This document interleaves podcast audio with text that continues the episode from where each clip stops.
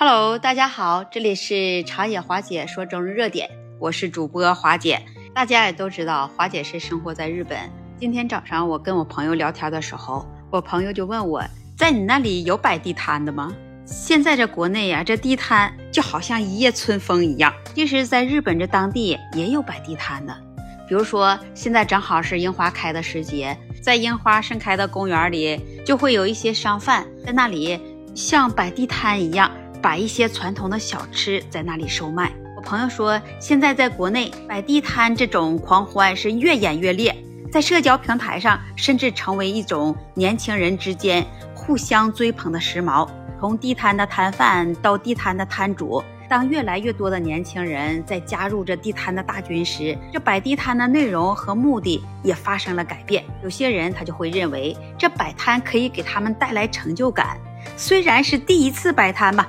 但是会很紧张。如果在这第一次摆地摊期间能把这东西啊售卖出去，这种成功的喜悦那也是极其珍贵的。像通过这种摆地摊，能给人们带来最直观的感受和体验。那你结束了白天的高压工作，摆个摊位，能从一定的程度上能给予人们的生活有一种新鲜感。从每天坐在办公室里工作，然后再走下到街道。那可能会看到不同的风景，这么一个大的转变，那很可能使人的情绪也会发生不同程度的变化。从准备商品到摆摊，再到卖东西，在整个过程中，他们可以感受到做生意的快乐。在这种经历的过程中，无论你是能赚到多少钱，这可都在用自己的双手努力的工作，这种满足感。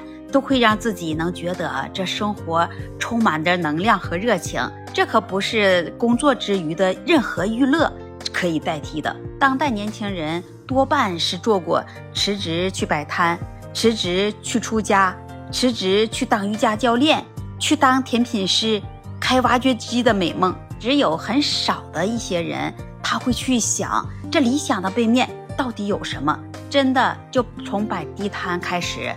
就高枕无忧了吗？接下来我再跟大家来分享一个网友的经历。他说，他和一个摆红酒摊的一个叫小万的，他第一次见面时，他们的红酒摊就被城管给抓了个正着。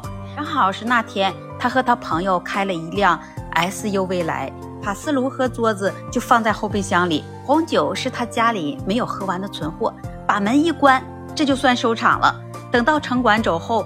打开后备箱，又可以开始立马营业了。喝热红酒并不是一件稀奇的事情，但是你站在街边喝，比躲进屋子里会更散漫、更自由，也会更有趣。这事实上，这小万他并不是一位严格意义上的摆摊者，除了这周末以外的时间，他都是在一家房地产的公司里，在做着朝九晚六的工作。选择出来摆地摊卖酒，和这条街上的人一样，是觉得好玩儿。又有趣而已，要的只不过是一种气氛。等着这股风一过去，他就是准备撤出这摆摊大军。跟这小万一样，还一个五五，他在自己家附近想过一过当老板的瘾。到现在为止，他只出了两次摊，一共就卖了两杯酒。第一次他是将这酒送给附近酒吧的保安喝了。第二次酗酒人在小红书上看到了他，然后又找到了他，他才卖出了两杯。觉得这种交谈的快乐才是他的目的。他们的生活重心依旧是那份稳定的工作，摆摊只不过是在枯燥的生活里一种调味剂。那成本又不高，还能遇见不同的人。其实大家都不敢去放弃稳定的生活，只能是以这样的方式来放肆一把。手交钱，一手交货，老少咸宜，童叟无欺，一起回归最简单淳朴的商业模式。这种地摊最重要的作用也就是这样。像在成都最早开放的地摊经济时，在两个多月的时间里，增加了十万个以上的就业岗位。摆地摊的社会主义是超过经济意义的。不过，有人的地方就有江湖。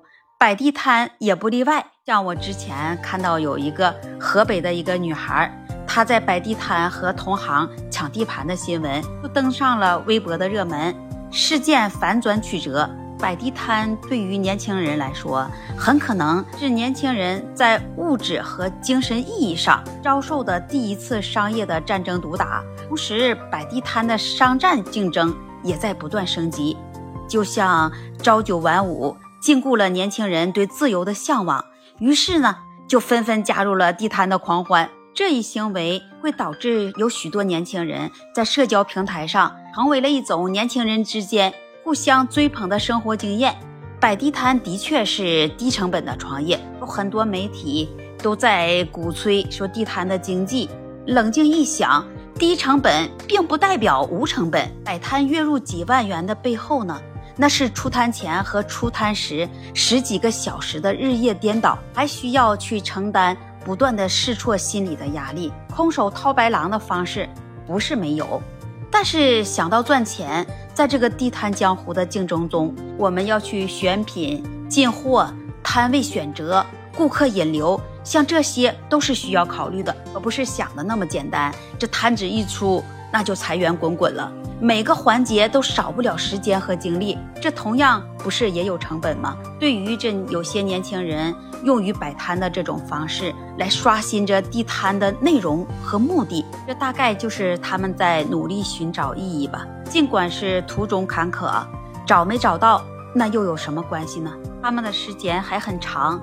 经历裸辞，还有地摊，青春还能继续，摆完地摊还能上班。你怎么看年轻人摆摊的呢？那欢迎在评论区留言跟花姐互动，也期待关注您的订阅，也欢迎您每天早上七点到九点光临花姐的直播间，我们一起聊。这期节目咱们就聊到这里吧，我们下期节目再见。